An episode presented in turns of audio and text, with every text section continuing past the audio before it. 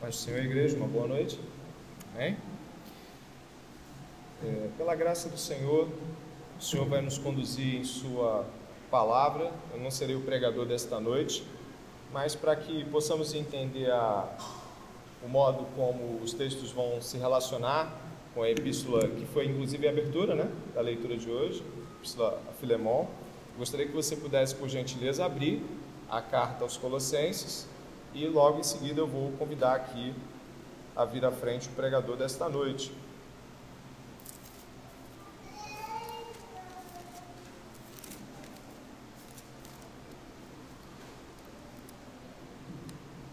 Como você sabe, nós estamos há alguns meses já, já chegam a ser mais de dois meses, na epístola à igreja de Colossos. Você sabe disso, se você não veio aqui é, a estar conosco nas semanas anteriores, está sendo informado de que nós estamos estudando a epístola aos Colossenses.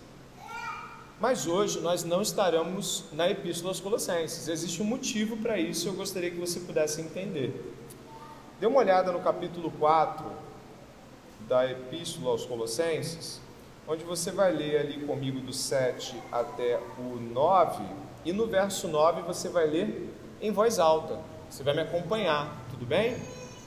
Então, capítulo 4 da Epístola aos Colossenses, vamos lá? Verso 7.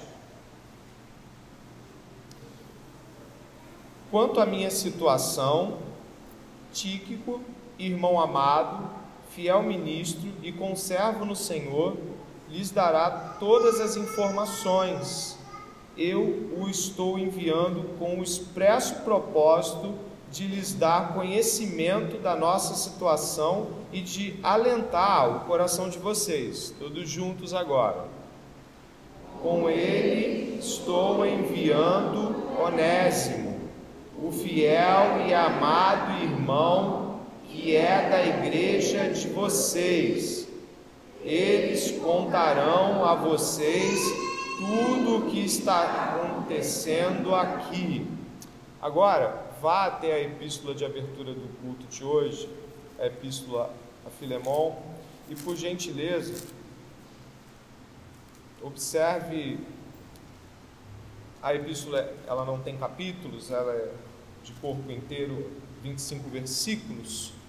Eu gostaria que você pudesse olhar no verso 10, ok? Verso 10. Vamos lá? Acharam, né?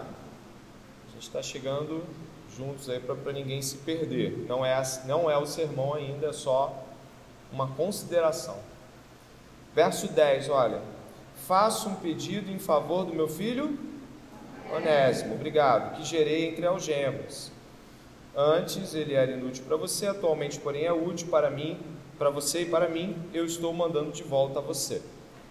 Como nós estamos vendo aqui, o motivo pelo qual vamos tratar dentro da epístola à igreja de Colossos, a epístola de Filemon, ou Filemon, né? Eu falo errado mesmo, aí eu me corrijo. É, nós vamos estar fazendo isso porque ela está dentro de um mesmo contexto. Acho que todos viram a mesma coisa, ou não? Perceberam, né? A, a, a carta vai ser lida, né, a carta à igreja de Colossos, e está sendo enviado o Onésimo, e esse movimento de epístolas está conectado. Então, o mesmo contexto serve para as duas epístolas. Por isso, cremos que seja por bem e de melhor uh, compreensão tratar a epístola de Filemão dentro do contexto de Colossos, já que elas estão entrelaçadas, elas estão na mesma posição. E é por isso que hoje e semana que vem nós vamos estar nesta pequena grande epístola, vamos dizer assim. Aqueles que já tiveram a oportunidade de ser ministrados por Deus nela sabem que ela é majestosa e, e tudo que o Senhor usa nela nos faz pensar e refletir muitíssimo. Antes de convidar o pregador para vir aqui, uh, o, o, o irmão que vai estar trazendo a palavra, ele é um aspirante a presbitério significa que ele tem recebido instrução, disciplina, admoestação, encorajamento, para que ele possa com a graça do Senhor e segundo a vontade do mesmo, vir a ser um presbítero. E nossa igreja crê na pluralidade de presbíteros. Existem hoje quatro homens sendo treinados para este fim e esperamos que o Senhor acrescente outros mais. Amém. Portanto, é, ele estará aqui e vai ser usado no poder do Espírito Santo. É, a palavra de Deus vai ser pregada como tem sido pregada, creio com fidelidade, e eu espero que cada um de nós possa recebê-lo é, ouvindo a palavra de Deus, ouvindo aquilo que o Senhor tem para nos trazer, como eu também espero ouvir, vou estar ali com meu coração aberto para tal. Então eu vou pedir, por favor, que o irmão Adonias possa vir até aqui à frente, vou estar orando por ele e a igreja vai estar recebendo a palavra por intermédio da vida dele. Boa noite a todos. É um prazer para mim estar aqui para compartilhar as Escrituras. Para mim é sempre um privilégio poder repartir a Escritura, é uma responsabilidade e isso demanda de mim, isso exige de mim fidelidade ao que as Escrituras têm a dizer. Portanto, nosso objetivo aqui é, sobretudo, ouvir o que as Escrituras têm a dizer. E caso, pela graça de Deus, possamos ser fiéis ao texto bíblico aqui, Deus estará falando conosco, Deus estará comunicando dos céus a nós. Portanto, assim diz o Senhor, estará aqui no meio do seu povo. Por favor, me acompanhem em Filemão, a epístola de Paulo a Filemão.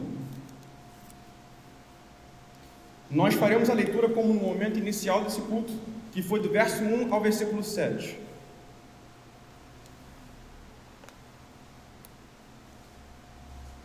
Filemão, verso 1 ao verso 7. E assim nos diz o Senhor: Paulo, prisioneiro de Cristo Jesus, e o irmão Timóteo, ao amado Filemão, que é também nosso colaborador, a igreja que se reúne em sua casa, a irmã Áfia e a Arquipo, nosso companheiro de lutas. Que a graça e a paz de Deus, nosso Pai, e do Senhor Jesus Cristo estejam com vocês. Dou graças ao meu Deus, lembrando sempre de você nas minhas orações porque tenho ouvido falar da fé que você tem no Senhor Jesus e do seu amor por todos os santos. Oro para que a comunhão da sua fé se torne eficaz no pleno conhecimento de todo o bem que há em nós para com Cristo. Pois, irmão, o seu amor me trouxe grande alegria e consolo, visto que o coração dos santos tem sido reanimado por você.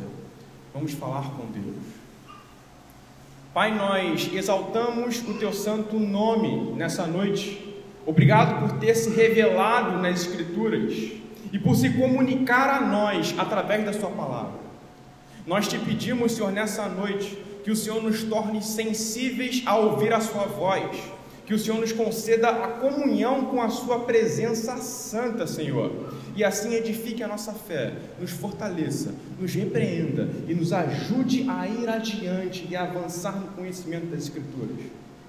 Ó Deus, nos ajude, para que os nossos ouvidos sejam desimpedidos para ouvir a Sua palavra, necessitamos de graça.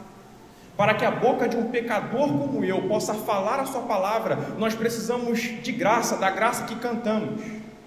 Graça, Senhor, graça de amor e perdão que há em Cristo. Nos comunique isso nessa noite, por favor, Senhor. É assim que te pedimos no nome de Jesus. Amém e amém.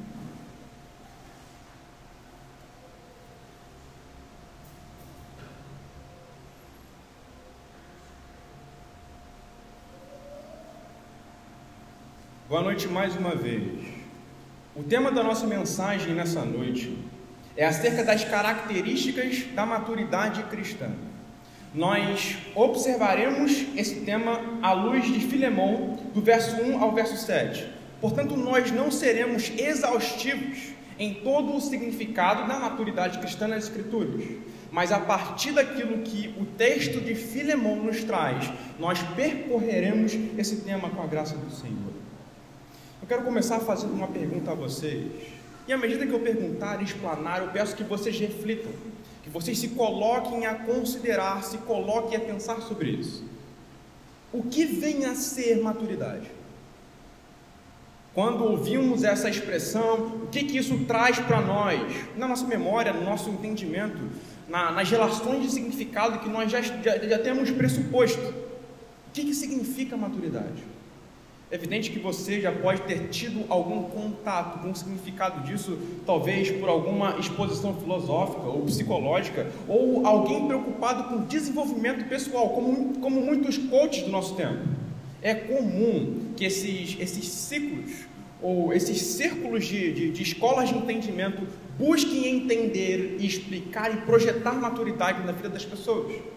Existe um entendimento secular acerca de maturidade, que por vezes, inclusive, nos influencia. O filósofo Luiz Felipe Pondé, que acredito ser do conhecimento de alguns, e ele tem uma certa popularidade e expressão pública como filósofo. Ele é um, um acadêmico, mas é uma espécie de filósofo pop também, e aqui não denegrindo a sua imagem ou sua expressão pública como filósofo mas é alguém que não está apenas no contexto da academia, mas tem certa popularidade. Ele vai dizer o seguinte acerca de maturidade. Olha, observe como ele define o significado de maturidade. Para Luiz Felipe Pondé, maturidade está vinculado ao senso de responsabilidade em relação à vida e acerca do autoconhecimento. Portanto, maturidade para ele é responsabilidade e autoconhecimento. Autoconhecimento no sentido de discernir quem eu sou nas minhas próprias mazelas, nas minhas próprias fraquezas e, e vácuos que existem na minha própria vida. É dessa forma que ele define a ideia de maturidade. Acredito que em parte ele está certo. Mas eu posso dizer que é uma definição incompleta do significado que maturidade tem é uma definição que não contempla os fundamentos certos acerca de maturidade. Eu também, à medida que eu pesquisava sobre o assunto, eu percebi que um site de desenvolvimento pessoal, e algo que está em voga no nosso tempo, é algo comum, tanto nos sites como o YouTube e outros blogs, que veio afirmar o seguinte: você alcança a maturidade, um dos aspectos da maturidade, quando você alcança autocompaixão. Portanto, maturidade está vinculado à, à autocompaixão. Inclusive, tem uma, uma, uma frase, uma fala que me chamou a atenção, que é o seguinte: Seja gentil e amoroso consigo. Dê a você mesmo o benefício da dúvida e lembre-se que você fez o seu melhor.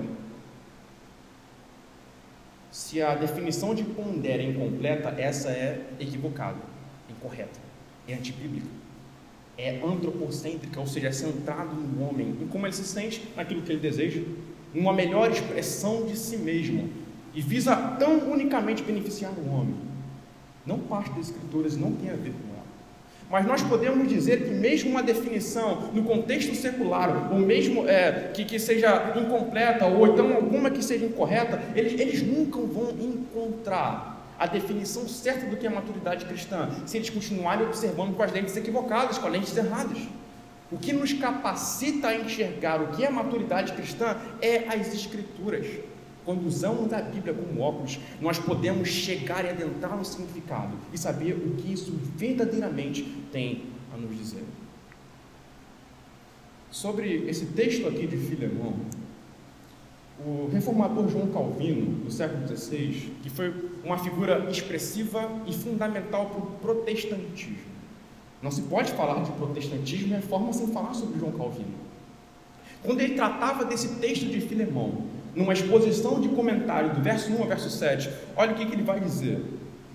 O enaltecimento que Paulo tributa a Filemão inclui resumidamente toda a maturidade do homem cristão. Portanto, as características ditas por Paulo aqui na direção de Filemão, os elementos que Paulo coloca aqui, são coisas que sintetizam o que Deus espera de uma vida cristã madura. Portanto, nós podemos conceber a partir daí que esse texto pode nos dar os pressupostos e o entendimento certo de como ler o que é a maturidade e caminhar nessa direção. E o meu desejo em Cristo hoje é que o Espírito Santo fale com o seu coração e seja uma experiência transformadora, não por conta do pregador que é insignificante, mas por conta da palavra de Deus e por conta de Cristo. Que possa ser algo que afete a sua vida positivamente falando. Antes que nós entremos nos versos bíblicos e na divisão desse sermão, eu gostaria de situar esse texto no contexto maior da epístola. Nós sabemos que cada passagem bíblica, ela não está ali presente em termos isolados. As passagens bíblicas não podem ser lidas como uma caixinha de promessa, onde eu pego um verso e atribuo a ele o significado que eu quero. Pelo contrário, ele tem um contexto, ele tem um objetivo, ele faz parte de um todo maior. E esse texto aqui que lemos de Filemão também, existe um contexto dessa epístola. E eu quero poder é, fazer quatro considerações acerca do contexto dessa epístola. Quatro considerações pontuais que espero ser breve sobre o contexto dessa epístola. Primeiro, por qual razão o apóstolo Paulo escreveu Filemão? Toda a epístola parte desse pressuposto. Existe um problema, existe alguma razão que precisa ser resolvida. Por que Paulo endereçou essa carta para Filemão? O que estava acontecendo? Onésimo e Filemão estavam em conflito e Paulo aqui está se colocando como mediador. Onésimo e, e, e, e Filemão haviam rompido, havia uma cisão entre eles, e Paulo quer reparar essa cisão, trazendo unidade e reconciliação entre eles. Esse é basicamente o objetivo da epístola. Mas é importante conceituar relações que, as, as relações que eles possuíam. Filemão era senhor de Onésimo. Onésimo era um escravo de Filemão e Onésimo era um escravo fugido. E nessa fuga de, de Onésimo, da, daqui do, do contexto de, de, Colossenses e de Laodiceia, Filemão vai parar exatamente aonde o apóstolo Paulo estava. Muitos comentaristas não conseguem explicar como ele foi parar lá, mas nós sabemos que foi obra da providência divina. Filemão foi parar onde Paulo estava, e de forma muito longínqua. Colossos é, era bem distante de Roma, mas pela providência divina, Filemão ou Filemão vai parar onde o apóstolo Paulo estava. E ali ele é evangelizado e corresponde positivamente ao Evangelho. Ele se converte ao Evangelho de Jesus Cristo. Filemão não é mais apenas o escravo, ele é uma nova criatura em Jesus, ele é um novo homem. A vida dele foi transformada por Cristo. As coisas estão diferentes.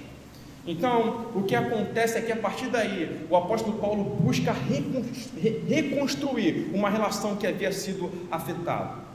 E é importante dizer algumas coisas sobre Onésimo. Onésimo, por ter se separado de Filemão, já se tornava um criminoso à luz do Estado do Império Romano. Não era uma situação fácil para ele. Mas além desse aspecto, o que a Escritura vai nos dizer é que possivelmente Onésimo deixou algum tipo de prejuízo para Filemão. Se vocês observarem comigo, aqui no versículo 18 e 19 da epístola, por favor, coloquem o seu olhar aqui, é dito o seguinte: E se ele causou algum dano, ele quem? Onésimo, a você, ou lhe deve alguma coisa, ponha tudo na minha conta. Eu, Paulo, de próprio punho, escrevo isso. Eu pagarei. É claro que não preciso dizer que você me deve a sua própria vida. Então, é muito possível que Onésimo, além do seu crime contra, contra o Estado do Império Romano, em como as leis vigoravam, Onésimo também tivesse dado algum tipo de prejuízo para Filemão, seja roubado alguma coisa ou algo que o texto não especifica aqui para nós. Eu quero pressupor uma dúvida no seu coração.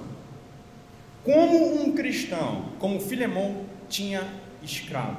E esse é um ponto sensível que eu peço a sua atenção. Você, vou tentar ser o máximo didático possível. Essa primeira parte do sermão, contextualizando o texto de Filemão, tem por objetivo esclarecê-lo de certas coisas. A escritura, ela é por acaso a favor da escravidão? A escritura, ela de alguma maneira, ela, ela permite que a escravidão seja vivenciada sem qualquer tipo de problema? De maneira alguma. A escritura, ela é contra a escravidão. Nós podemos ver isso, por exemplo, na expressão do apóstolo Paulo em Colossenses capítulo 3, verso 11. Eu não vou ler com vocês para que nós possamos ganhar tempo. Mas o apóstolo Paulo vai dizer ali que o que define quem o homem é não são as suas relações sociais, mas o que define quem o homem é é se ele está em Cristo ou não está, ou não está em Cristo. É isso que define quem o homem é. Ou seja, não podemos pensar a partir de Cristo acerca do homem como a partir de suas divisões sociais. É Cristo que define quem o homem é, e todos os homens são iguais. Portanto, a Escritura tem princípios que, inclusive, aos poucos foi minando a escravidão no Império Romano. Ok? Portanto, é importante salientar esse aspecto. É importante salientar que no decorrer da história da igreja cristã, muitas vozes se levantaram como, como a escravidão. Vide, por exemplo, John Wesley e William Wilberforce. A partir do que esses homens lutaram contra a escravidão? A partir de convicções bíblicas. Portanto, a Escritura não apoia esse tipo de coisa. Mas a pergunta ainda persiste: por que Filemão tinha um escravo? E aqui eu quero adentrar um pouco mais. A escravidão nesse período do Império Romano, não é como a escravidão no Brasil do século XVI. Vocês lembram disso? Que durou 500 anos até a abolição da escravatura, se não me engano, em 1888. Não estou por certo da, da data, mas acredito que é, que é por aí a data da, da abolição. A escravidão não foi como aquela. Naquela escravidão, por exemplo, a expectativa de vida de um homem era de 23 anos de idade por conta da pressão física e da opressão que tinha ali naquele contexto de escravidão. Outra coisa importante de se, de se dizer, que o pressuposto para a escravidão, ali no, no contexto do, do, do, Império Brasileiro, era o rapto de pessoas e o racismo. No Império Romano não era dessa forma. No entanto, as condições de escravidão eram diferentes e eram mais brandas em muitos contextos que eu quero dizer com isso para você? É bem possível que na conjuntura social do Império Romano, libertar um escravo fosse pior para ele do que melhor para ele. Eu vou dizer por quê. Porque a libertação de um escravo, às vezes, pode, poderia deixá-lo ao léu. Qual seria o recurso de sustento econômico que ele tinha? De onde ele iria se comer se ele teria que se virar? Se virar. A vida não era fácil naquela época como é hoje. Portanto, às vezes, conservar um escravo consigo mesmo e assim lhe conceder dignidade, uma vida social é, é, apropriada, não oprimi-lo ou coisas parecidas, era melhor do que libertá-lo. O cristianismo, naquela, naquele período do Império Romano, por conta do tecido social, do contexto social, ele não poderia simplesmente fazer uma revolução ou protesto e acabar com a escravidão. O que o cristianismo fez foi buscar uma alternativa social dentro do contexto da igreja. A igreja era uma nova sociedade, onde todos os homens eram iguais e eram vistos a partir de Jesus Cristo. Esse é o ponto. Portanto, é, saibam que a Escritura não apoia a escravidão e que Filemão provavelmente tinha razões para poder conservar escravos e assim não ser injusto. Espero que seja, esteja claro esse ponto. Mas eu quero avançar nas considerações acerca da Epístola a Filemão. Nessa carta, o apóstolo Paulo faz uma coisa muito diferente, que ele não faz geralmente. Geralmente, como o apóstolo Paulo se apresenta em suas cartas? Paulo, servo de Jesus Cristo, chamado para ser apóstolo, separado para o evangelho de Deus, o qual foi por Deus prometido outrora nas sagradas escrituras. Como Paulo se referencia nas suas epístolas, Paulo o apóstolo. Paulo, aquele que tem uma autoridade, autoridade dada pelo Cristo ressurreto esse é o apóstolo. Mas Paulo aqui não se coloca como apóstolo, ele se coloca como prisioneiro. Paulo, o prisioneiro de Jesus Cristo. E ele fala isso com a mesma honra do que se conceitua a si mesmo como apóstolo. Paulo, prisioneiro de Jesus Cristo. Mas existe uma razão porque Paulo está se colocando aqui como prisioneiro e não como apóstolo. Porque aquilo que ele queria pleitear ao lado de Filemão, ele não queria fazer isso se valendo da sua própria autoridade e não queria forçar Filemão a isso. Ele queria que Filemão fizesse o que ele deveria fazer acerca de Onésimo por causa do amor.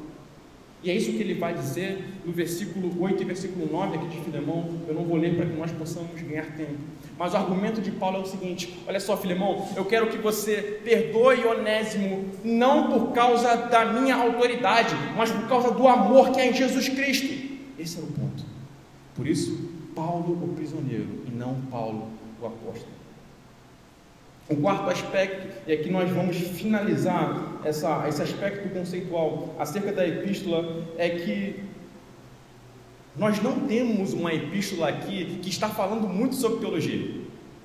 Quem já teve oportunidade de ler uma epístola de Paulo, você vê que Paulo ele usa diversos argumentos teológicos e doutrinários no começo de suas epístolas e logo depois vem com diversas aplicações práticas, ou seja, como nós vivemos aquelas doutrinas que ele expôs.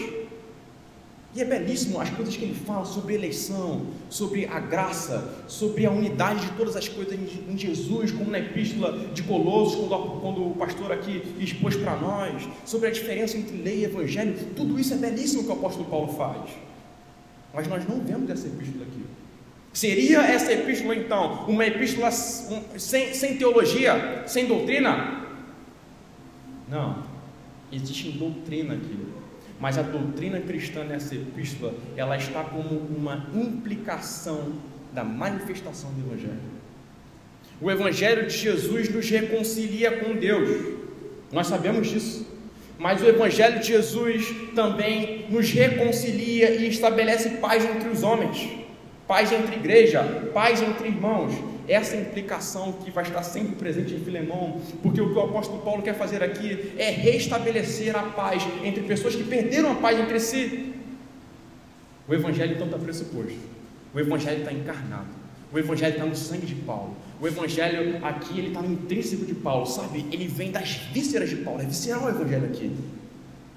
Ele propõe unidade entre os homens, porque Deus conquistou isso na cruz do seu Filho Jesus para talvez uma maior clareza sobre isso, depois vocês podem ler Efésios capítulo 2, verso 13 ao verso 22, onde Paulo vai nos demonstrar como a cruz também aproxima os homens um dos outros. Agora eu gostaria de anunciar a minha divisão para vocês acerca desse sermão e então, e então entrar no texto bíblico. Hoje nós vamos tocar em três pontos. O primeiro ponto é acerca da vida madura de Filemão nós vamos ressaltar aqui e observar as características que o apóstolo Paulo ele traz sobre Filemão e como isso é relevante para a gente. Nosso segundo ponto vai ser sobre a maturidade que avança pela oração. E o nosso terceiro ponto é acerca da alegria do apóstolo Paulo. Então vamos começar pelo nosso primeiro ponto acerca da, da maturidade na vida de Filemão. Observem comigo, por favor, o versículo 1 da epístola nós vamos ressaltar diversos pontos. Versículo 1 de Filemão. É interessante que geralmente nós passamos, deixamos que detalhes das saudações passem despercebidos para a gente, mas tem tantas riquezas aqui, tantas riquezas. Verso 1 de Filemão: Paulo, prisioneiro de Cristo Jesus, e o irmão Timóteo, ao amado Filemão, que é também nosso colaborador e eu peço que vocês me deem atenção aqui. Colaborador. Essa não é uma palavra usada por Paulo ao Léo. Paulo não chamava todo mundo de colaborador. Não chamava todo mundo assim. O fato de Filemão ser um colaborador não significa que um dia Filemão ajudou na mudança de uma irmã da igreja e por conta disso ele passa a ser um colaborador oficial do apóstolo Paulo. Não significa que certa vez ele compartilhou um devocional ou varreu o chão da igreja e por conta disso ele passa a ser um colaborador. E que fique claro, não estou é, rebaixando essas coisas, porque essas coisas, quando são feitas com continuidade, constância e disciplina, é coisa de colaborador. Mas o fato de Filemão ser um colaborador significa que ele não era um servo ocasional, que fazia as coisas só às vezes. Eu fiz uma vez uma coisa e amanhã talvez eu faça ou não. Um colaborador é alguém que serve ombro a ombro, é alguém que está contigo continuamente, é alguém que é um trabalhador é, empregado naquele serviço, é alguém que se alistou para servir naquela causa. E ele é pau para toda obra nessa causa, ele não recua dessa causa. Isso é um colaborador. Em geral, quando o apóstolo Paulo, nas suas epístolas, chama alguém de colaborador, ele está se falando, ele está falando acerca de alguém que é dedicado, constante e que se pode contar naquela obra. Inclusive, muitos comentaristas dizem que provavelmente Filemão poderia ter sido um presbítero aqui em Colossos, mas é, salvo as especulações, podemos dizer com certeza: esse cara estava ali, ele estava trabalhando, ele estava com a mão no. Isso pode ser dito com certeza acerca de Filemão. Mas o texto não para por aí, e o texto também vai dizer, aqui no versículo 2, o seguinte: a igreja que se reúne aonde? Em sua casa. A irmã Áfia e Arquipo. A igreja de Colossos se reunia, sabe aonde? Na casa de Filemão. A casa de Filemão estava aberta para a igreja cristã. E de novo, eu venho aqui no argumento daquilo que é ocasional. Uma coisa é você abrir a sua casa às vezes para as pessoas entrarem. Uma coisa é a igreja acontecer na sua casa. Uma coisa é você convidar, talvez uma vez na semana, uma vez por mês, alguém para aparecer na sua casa lá e ter um momento com você. Outra coisa é a rotina da igreja se estabelecer na sua casa. Porque quando a rotina da igreja se estabelece na sua casa, a sua rotina também é restabelecida, ela é mudada. Um ponto importante de maturidade aqui de Filemão fica claro para nós no seguinte aspecto: disponibilizar-se. Filemão se mostra maduro ao disponibilizar a sua vida em serviço dedicado integral. E, e, e Filemão se demonstra maduro ao disponibilizar não apenas aquilo que ele era, mas aquilo que ele tinha. Às vezes escolhemos uma coisa ou outra, não. Às vezes podemos nos dedicar, mas aquilo que é nosso é só nosso. Ou então, damos aquilo que temos, mas nós mesmos temos um tempo muito precioso para poder aplicar a causa de Cristo. Filemão não, colaborador e alguém que doava a sua própria casa. Olha, já seria difícil dar um carro, já seria difícil usar o seu carro integralmente para a obra. Coisas podem acontecer com o carro, vocês concordam comigo nisso? Um carro pode quebrar, por exemplo, o carro pode sofrer, sofrer prejuízo na rua, mas dar a sua casa, geralmente a casa é o bem maior que uma pessoa tem. É o bem mais expressivo em termos materiais. Mas Filemão disponibilizou a sua vida e disponibilizou aquilo que ele tinha também. É simplesmente a definição aqui de um homem consagrado à, à causa de Deus em Cristo. Eu vou avançar um pouco mais. É, Paulo continua ressaltando características aqui em Filemão. Observe comigo o versículo 4 onde é dito o seguinte: Dou graças ao meu Deus, lembrando sempre de você nas minhas orações, porque tenho ouvido falar da fé que você tem no Senhor Jesus e do seu amor por todos os santos. Eu pergunto para você: você lembra dessa expressão fé e amor juntas em alguma outra ocasião da Escritura? Existe alguma passagem bíblica que vem na sua mente aqui? Fé e amor. Filemão possuía as duas coisas e Paulo está ressaltando isso em Filemão. Eu quero poder entrar com vocês em duas passagens bíblicas para poder explorar um pouco o significado disso e depois avançarmos mais um pouco. Vão comigo, por favor, a 1 Coríntios capítulo 13, verso 13.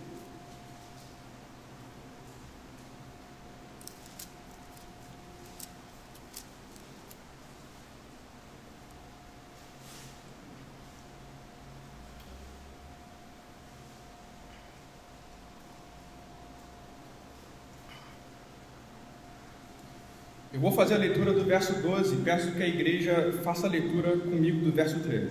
O verso 12 diz o seguinte: Porque agora vemos como num espelho, de forma obscura, depois veremos face a face.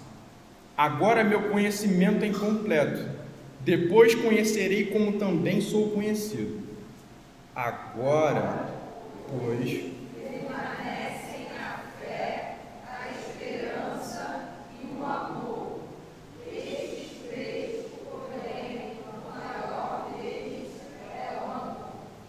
Esse versículo é interessante quando nós situamos ele no que aconteceu aqui. O que aconteceu para Paulo dizer o que ele disse aqui? E a verdade é a seguinte: a igreja de Corinto estava disputando entre si em quem tinha dons mais expressivos. E os dons passaram de ser algo que serviria o benefício da igreja para ser simplesmente uma apresentação pessoal de talentos. Isso que era, que eram os dons. Paulo vai dizer o seguinte para essa igreja: olha só, sabe os seus dons? Sabe é, é, todo o sacrifício que você pode fazer por missões ou coisas parecidas, sabe tudo isso que você pode fazer? Se você não tem amor, isso não é nada. Fé, esperança e amor é mais fundamental que missões, que pregar, é mais fundamental do que fazer coisas em prol do reino de Deus. É mais fundamental e mais crucial e mais importante. Precisamos ter isso em nossas vidas. Mas, claro, fé, esperança e amor motivam missões, impulsionam o serviço e trazem benefícios para a vida das pessoas. Fé, esperança e amor se desdobra em cristandade, em vida eclesiástica e todo esse tipo de coisa. Mas Paulo coloca essa ideia aqui de fé, esperança e amor para dizer o seguinte: olha só, fé, esperança e amor é, em síntese, o que um cristão deve ser, é o resumo da maturidade cristã. Isso que é fé, esperança e amor. O que se deve esperar de um cristão, o que Deus espera de um cristão é fé, esperança e amor. Isso é o fundamento da coisa. Por isso, Filemão ele está é, tá sendo muito bem elogiado por Paulo. Inclusive, eu posso dizer algo aqui: se um dia alguém disser que você é uma pessoa de fé e amor, sinta-se realmente lisonjeado, sinta-se alegre, porque se você é alguém de fé e amor, se você expressa isso, é porque você é um cristão maduro e que está crescendo em Jesus Cristo. A maneira como o apóstolo Paulo coloca as coisas, voltando para Filemão, voltem comigo, por favor, para Filemão, aqui também é bem interessante. Paulo vai falar o seguinte: porque tenho ouvido, no verso 5, porque tenho ouvido falar da fé que você tem no Senhor Jesus. Olha, Paulo tem ouvido acerca de Filemão. Isso significa que Filemão tinha uma reputação entre os cristãos. Geralmente, quando essa expressão eu tenho ouvido falar de você é, é, é usada no Novo Testamento, é para falar de um irmão que é verdadeiramente expressivo em duas coisas: expressivo no seu caráter, porque ele espelha Jesus, e expressivo na sua dedicação ministerial. As duas coisas estavam em Filemão. Mas continuando aqui, o texto vai dizer: a fé que você tem no Senhor Jesus e o amor para com todos os santos. Olhem para mim à medida que eu leio esse versículo agora a fé no Senhor Jesus e o amor para com todos os santos. O que eu quero dizer com isso? Filemão tinha uma expressão cristã correta com Deus, e Filemão tinha uma expressão cristã correta com os homens. Filemão tinha uma confiança apropriada em Deus e tinha uma relação adequada com o próximo, e essas coisas estão sempre interligadas. Não podemos dizer que somos pessoas de oração, se não somos pessoas que estendem a mão ao outro. Não podemos dizer que somos pessoas consagradas a Deus, se única único movimento que fazemos é um movimento na direção dele em termos devocionais, mas não contemplamos a necessidade alheia. Essas duas coisas caminham, caminham uma do lado da outra. Vocês devem lembrar da máxima de Jesus nos evangelhos, quando perguntado qual era o maior, o maior mandamento da lei. O que Jesus diz? O maior mandamento da lei é amar a Deus sobre todas as coisas. Mas Jesus não para, não para por aí, mas é amar o seu próximo também. Então, Filemão era alguém de postura apropriada diante de Deus e diante dos, dos santos, diante dos, dos outros cristãos. Mas para que não fique alguma dúvida, eu quero entrar no significado de algumas coisas. É importante conceituar isso. O que é o amor cristão? Nós frequentemente dizemos eu te amo um, um para um os outros. Nós frequentemente ouvimos sobre canções de amor, ouvimos filmes sobre amor. Mas o que, que é o, o amor? Essas coisas que nós frequentemente vemos expressam o que o amor de fato ele é, e o que de fato ele representa. E aqui vamos entrar um pouquinho mais no significado. Em Romanos capítulo 5, verso 7 e verso 8, não precisam abrir, diz o seguinte: Dificilmente alguém morreria pelo justo, pois poderá ser que pelo bom alguém se anime a morrer. Mas Deus prova o seu amor para conosco, pelo fato de Cristo ter morrido por nós, sendo nós ainda pecadores. O que é o amor então? Amor é auto-sacrifício pelo indigno. Isso que é amor. Amor é entrega sacrificial para quem não merece, para quem não tem direito, para quem não pode devolver o bem feito. Isso é amor cristão, e não qualquer outra coisa, isso é amor. Se você ama dessa forma, você ama adequadamente e é um imitador de Jesus. Mas se você acha que ama e não se sacrifica pelo próximo, isso que você tem não é amor. Pode ser que seja algum tipo de apreciação emocional por alguém, ou algum tipo de afeto por alguém em determinados aspectos, mas não é amor. Nossa cultura se habituou a vincular a palavra paixão e amor, e essas coisas não estão juntas. Paixão passa, o amor não. Paixão é desejo, o amor não. O amor é sólido. O amor se baseia no sacrifício. Portanto, se queremos amar adequadamente, precisamos amar. Agostinho de Hipona, que foi um teólogo importante ali no século IV, ele vai dizer o seguinte: a cruz é o púlpito onde Deus pregou o amor. Imaginem Cristo coroado de espinhos. Põe-se a imaginar isso. Cristo coroado. As mãos dele ali, é, presas no madeiro, os pés dele presas no, no, presos no madeiro também, e de forma cruel. Muitos homens ali ao redor da cruz. Muitos homens ali ao redor da cruz, humilhando Jesus, dizendo blasfêmias contra ele e dividindo a sua roupa entre si. Aquele evento humilhante aquele evento que talvez nós não teríamos coragem de pôr os nossos olhos sem nos sentir, sabe, profundamente mexidos com isso. Aquela foi a maior pregação que já existiu na face da terra. Porque aquela foi a pregação de Deus.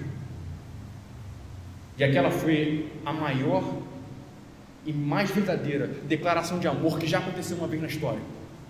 Porque foi a declaração de amor de Deus na ira que Cristo sofreu pelo Pai na cruz, por nós, ele estava dizendo: Eu amo. Isso é o amor, é o sacrifício.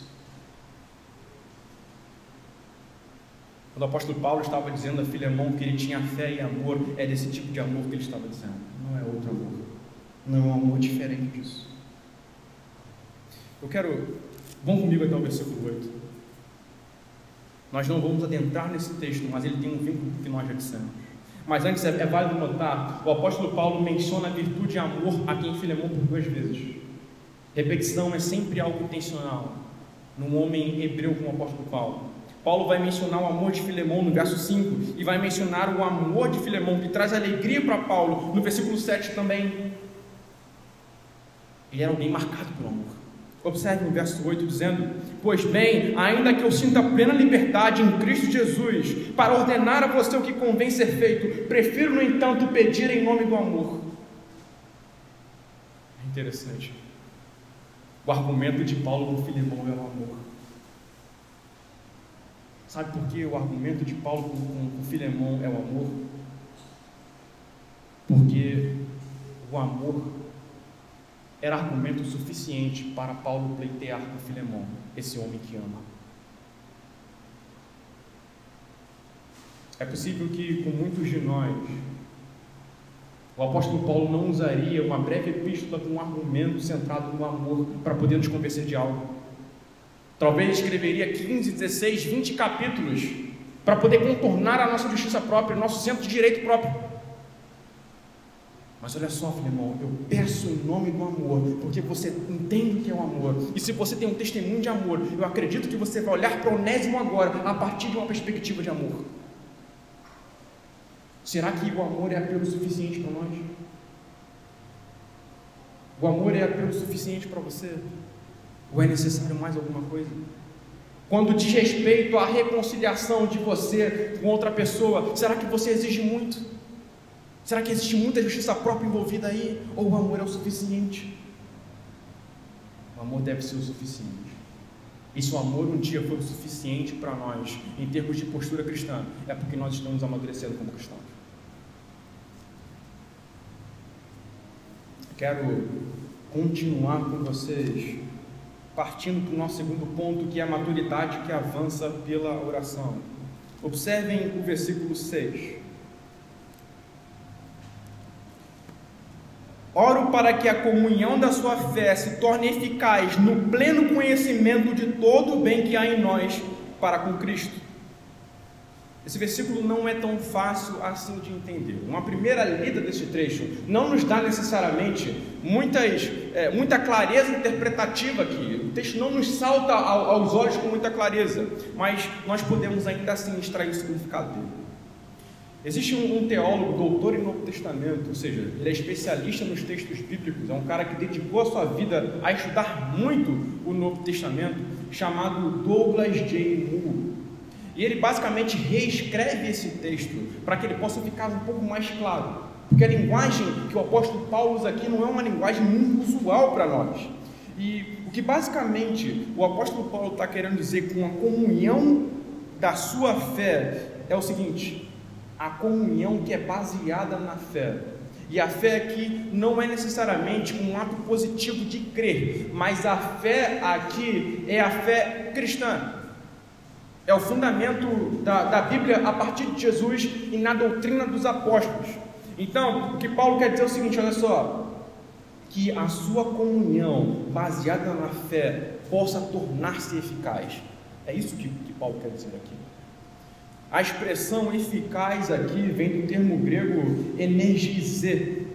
É, é um termo que nos lembra algo como energia, e tem algo, é, é, é e é algo semelhante a isso sim, mas o, o, significado um pouco mais abrangente. Não é apenas energia, mas é algo que é operacional, é algo que é prático, é algo que acontece. Então, se nós viéssemos a reescrever essa frase, diríamos o seguinte: Filemão, que tudo aquilo que é necessário praticar em relação à comunhão entre, entre cristãos seja alcançado por você. Vou repetir para você. Filemão, que tudo aquilo que é necessário praticar em relação à comunhão entre cristãos seja alcançado por você. Deus não quer que nós venhamos apenas a crescer em conhecimento bíblico.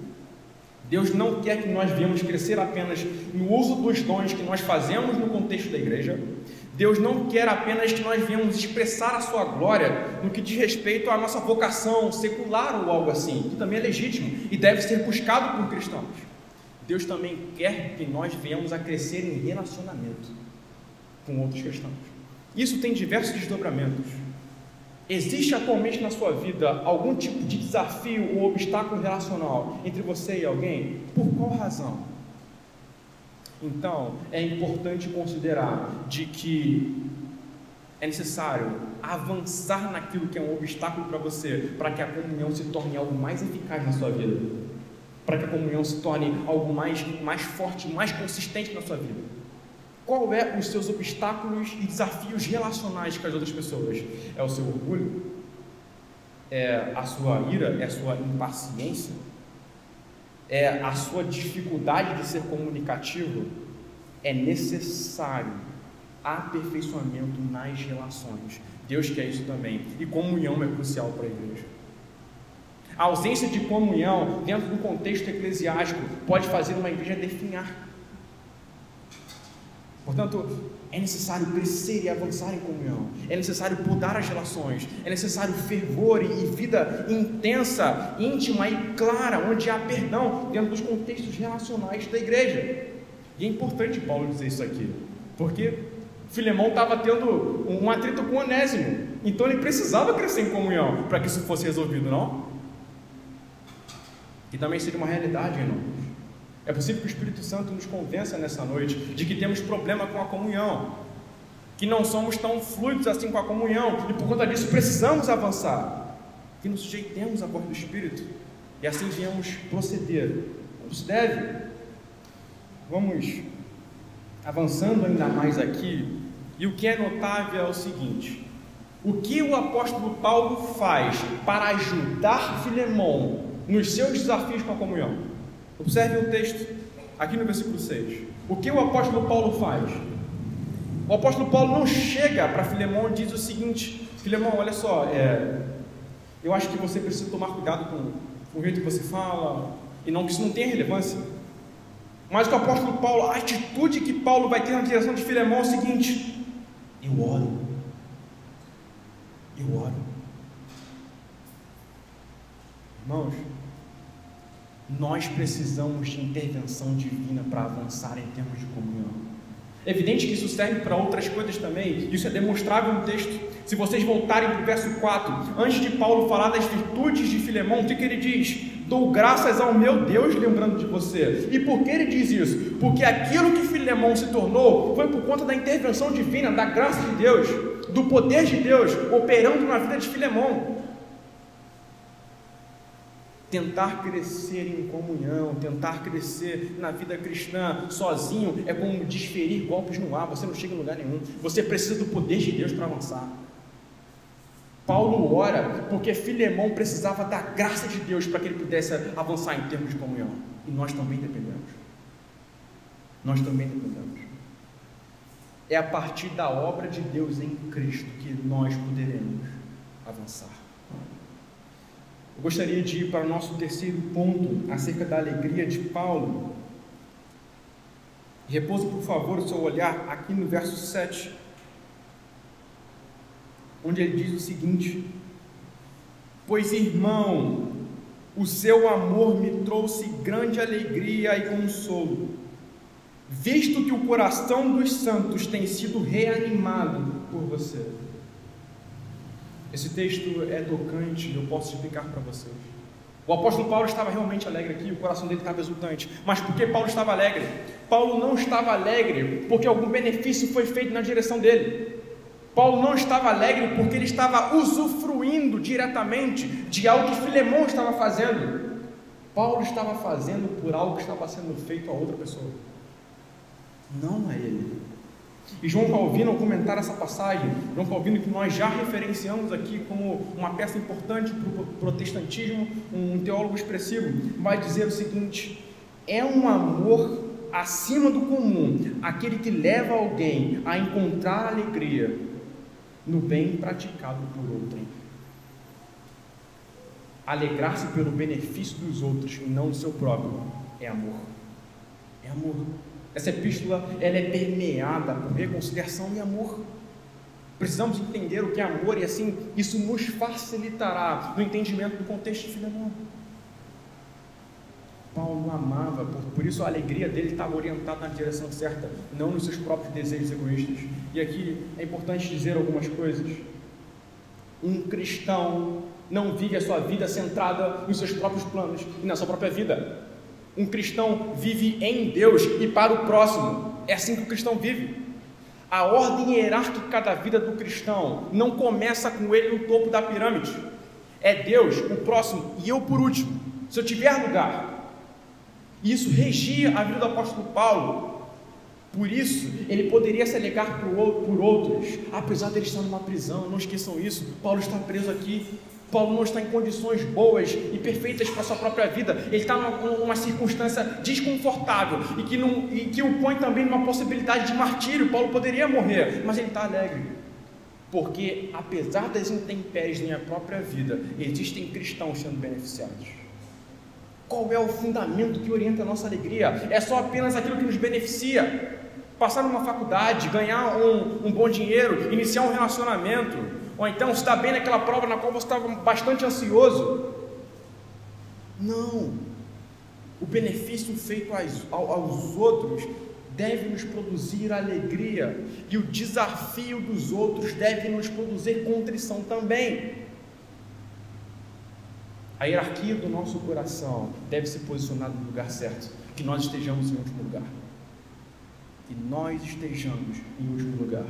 Cristo primeiro e o próximo logo após.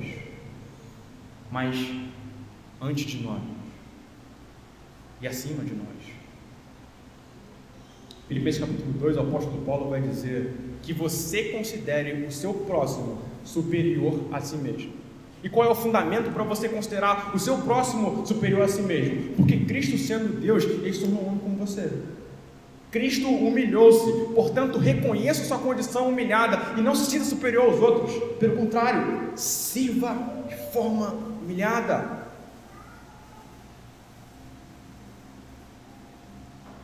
Paulo vai dizer as razões pelas quais Filemão lhe concede tanta alegria. O seu amor, versículo 7, volta no versículo 7 de Filemão. Pois, irmão, o seu amor me trouxe grande alegria e consolo por quê? visto que o coração dos santos tem sido reanimado por você. Um dos ministérios de Filemão era trazer consolo, esperança e ânimo para a vida de outras pessoas. E é justificável pelas circunstâncias. Observe o seguinte: o apóstolo Paulo, o grande líder da igreja cristã, está preso aqui. Outros cristãos desse contexto também respiram ameaças, podem ser presos, presos, martirizados, podem entrar em ostracismo social, ou seja, de esquecimento, banimento social, podem fazer com que as suas famílias lhe abandonem pela fé que ele assumiu, podem fazer com que ele se torne um inimigo de Estado. Não era fácil viver sob essas circunstâncias. E é justamente em circunstâncias de crise que os consoladores e os reanimadores de fé devem surgir. Isso é aplicável ao nosso contexto porque nós vivemos contextos de crise. Pode ser que, por exemplo, a pandemia não tenha afetado a sua vida, mas está afetando a vida de outras pessoas. Onde está o ministério do ânimo e da consolação nesse momento? Onde está a voz que anima e consola, com a esperança que há em Jesus Cristo, que trará um dia que não haverá nenhuma pandemia, sofrimento ou dor?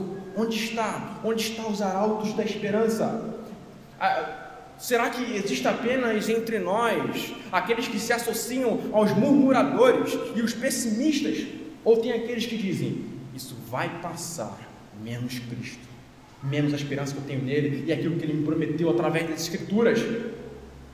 Onde está? Acredito que nós precisamos avaliar quem precisa, no nosso contexto, próximo a nós, ou ainda que não próximo, quem precisa de ânimo. E nós que temos a palavra da esperança devemos levar esse ânimo. Nós devemos fazê-lo. Seja num contexto médico ou de enfermagem, quantas pessoas desesperadas lá, pessoas que vêm de forma ainda mais próxima, como a situação é difícil, pessoas que perderam seus parentes. Hoje a minha irmã colocou no status do WhatsApp que ela perdeu mais um amigo, ou seja, ela perdeu outros por conta do Covid. Onde, onde, está? Onde está aqueles que propõem consolo?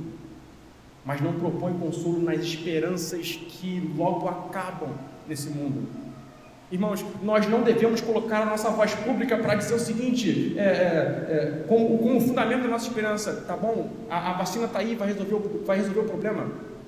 Não, é Cristo que deve ser o pressuposto da nossa esperança. E claro, nada contra a vacina, ela, ela é importante. E graças a Deus por isso, na providência de Deus, isso nos tem vindo. Mas esse não deve ser o pressuposto, o ponto de partida da nossa pregação, mas deve ser Jesus Cristo.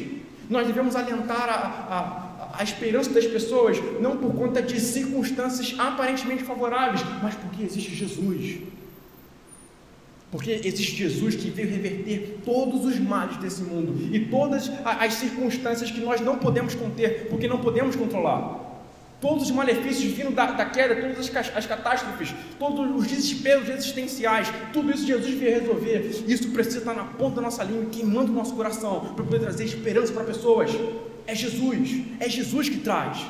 E Ele deve ser o fundamento da nossa pregação, da nossa fala e do ânimo que damos às outras pessoas. E não devemos nos desesperar. Pessoas que animam estão consoladas na esperança.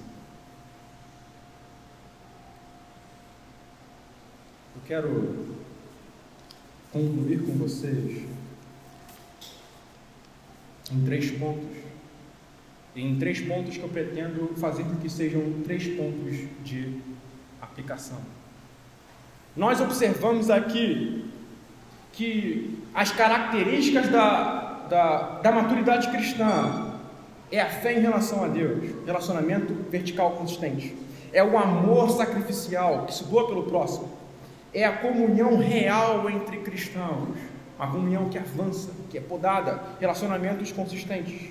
Nós vemos que a maturidade também, ela, ela se desenvolve em nossas vidas como a capacidade de fortalecer aqueles que estão desanimados.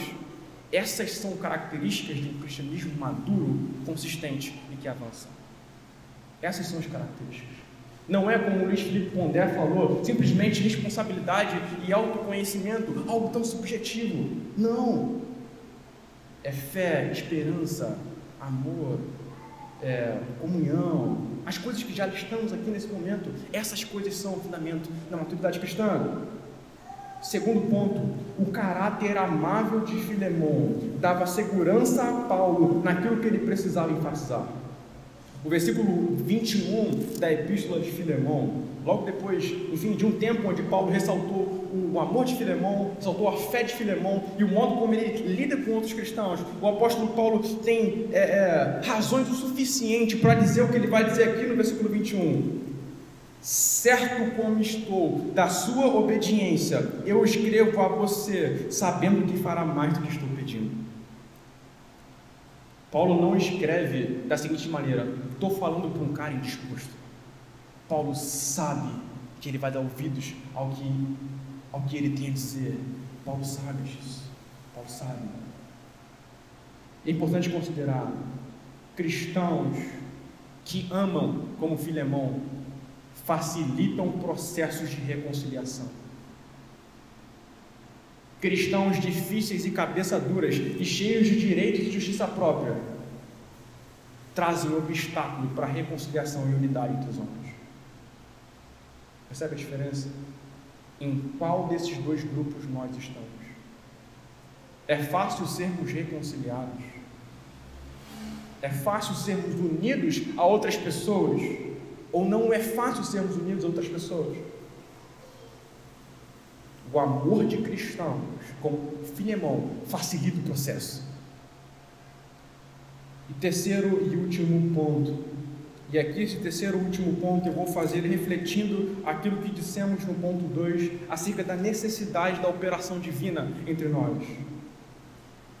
Nós podemos tentar o quanto quisermos sermos transformados e mudar nós podemos ver os melhores meios e métodos possíveis para isso. Lutar, se esforçar, ler muito, cercar-nos de pessoas que nos alertam. Nós podemos tentar de tudo. Mas se isso não começar a partir da rendição à cruz de Jesus Cristo, não vai caminhar para lugar nenhum, vai ser como desferir golpes no ar, como já foi dito. Não há a possibilidade de ser mudado, de crescer em fé, amor e comunhão em todas essas coisas, sem o poder de Deus, sem a graça de Deus que foi liberada na nossa direção a partir da cruz de Jesus. Tudo que você fizer vai ser inútil, todo esforço não será compensador, porque você precisa de Cristo, porque eu preciso de Cristo. E eu falo isso tanto para cristãos aqui, quanto para os que não são cristãos. Você avança na vida cristã, vence os seus pecados, não porque você tenha algum tipo de método peculiar para fazê-lo, ou porque você luta mais do que os outros, mas porque o poder de Deus em Cristo, na obra consumada de Jesus, te capacita a fazê-lo. Percebe a diferença? Meu amigo, se você luta contra pecado, se você tem desafios para avançar na vida cristã e as coisas empacam e parece que não anda, seja qual for o pecado, aquele pecado persistente, aquele pecado insistente, não será os métodos melhores, não será o moralismo mais podado que vai te ajudar. O que vai te ajudar é a cruz. O que vai te ajudar é a rendição a Jesus. O que vai te ajudar é: Jesus, eu não consigo, eu desisto. Venha ao meu encontro, o Espírito Santo enche. Deus, salva. Isso é possível. Irmãos, eu falo para vocês de desalentado para desalentados eu não consigo vencer coisas com minhas próprias mãos. E por vezes já desferi golpes no ar. E por vezes lutei em vão. Mas eu preciso de Jesus. E hoje eu quero me lançar diante de Jesus com vocês. Para que nós possamos vencer. Seja qual pecado que seja, seja qual for o obstáculo e desafio para o amadurecimento, para o crescimento em amor e em fé, seja qual for o desafio que temos para comunhão e unidade, relacionamentos consistentes entre cristãos seja pelo fato que os nossos lábios covardes se calam para não alimentar a esperança em outros. Eu preciso de Jesus. E vocês também precisam de Jesus. E tudo que eu tenho a oferecer para vocês hoje aqui é Jesus. Possamos ser resgatados por Ele nessa noite. Que Ele venha ao nosso encontro. Que você se entregue a Jesus Cristo. Que você se renda a Ele. Ou então, se não for por esse caminho, se não for pelo caminho da rendição a Jesus, não busque outro caminho. Conforme-se à sua mediocridade, porque não será possível. Cristo, busque Jesus. Quero orar com você nesse momento.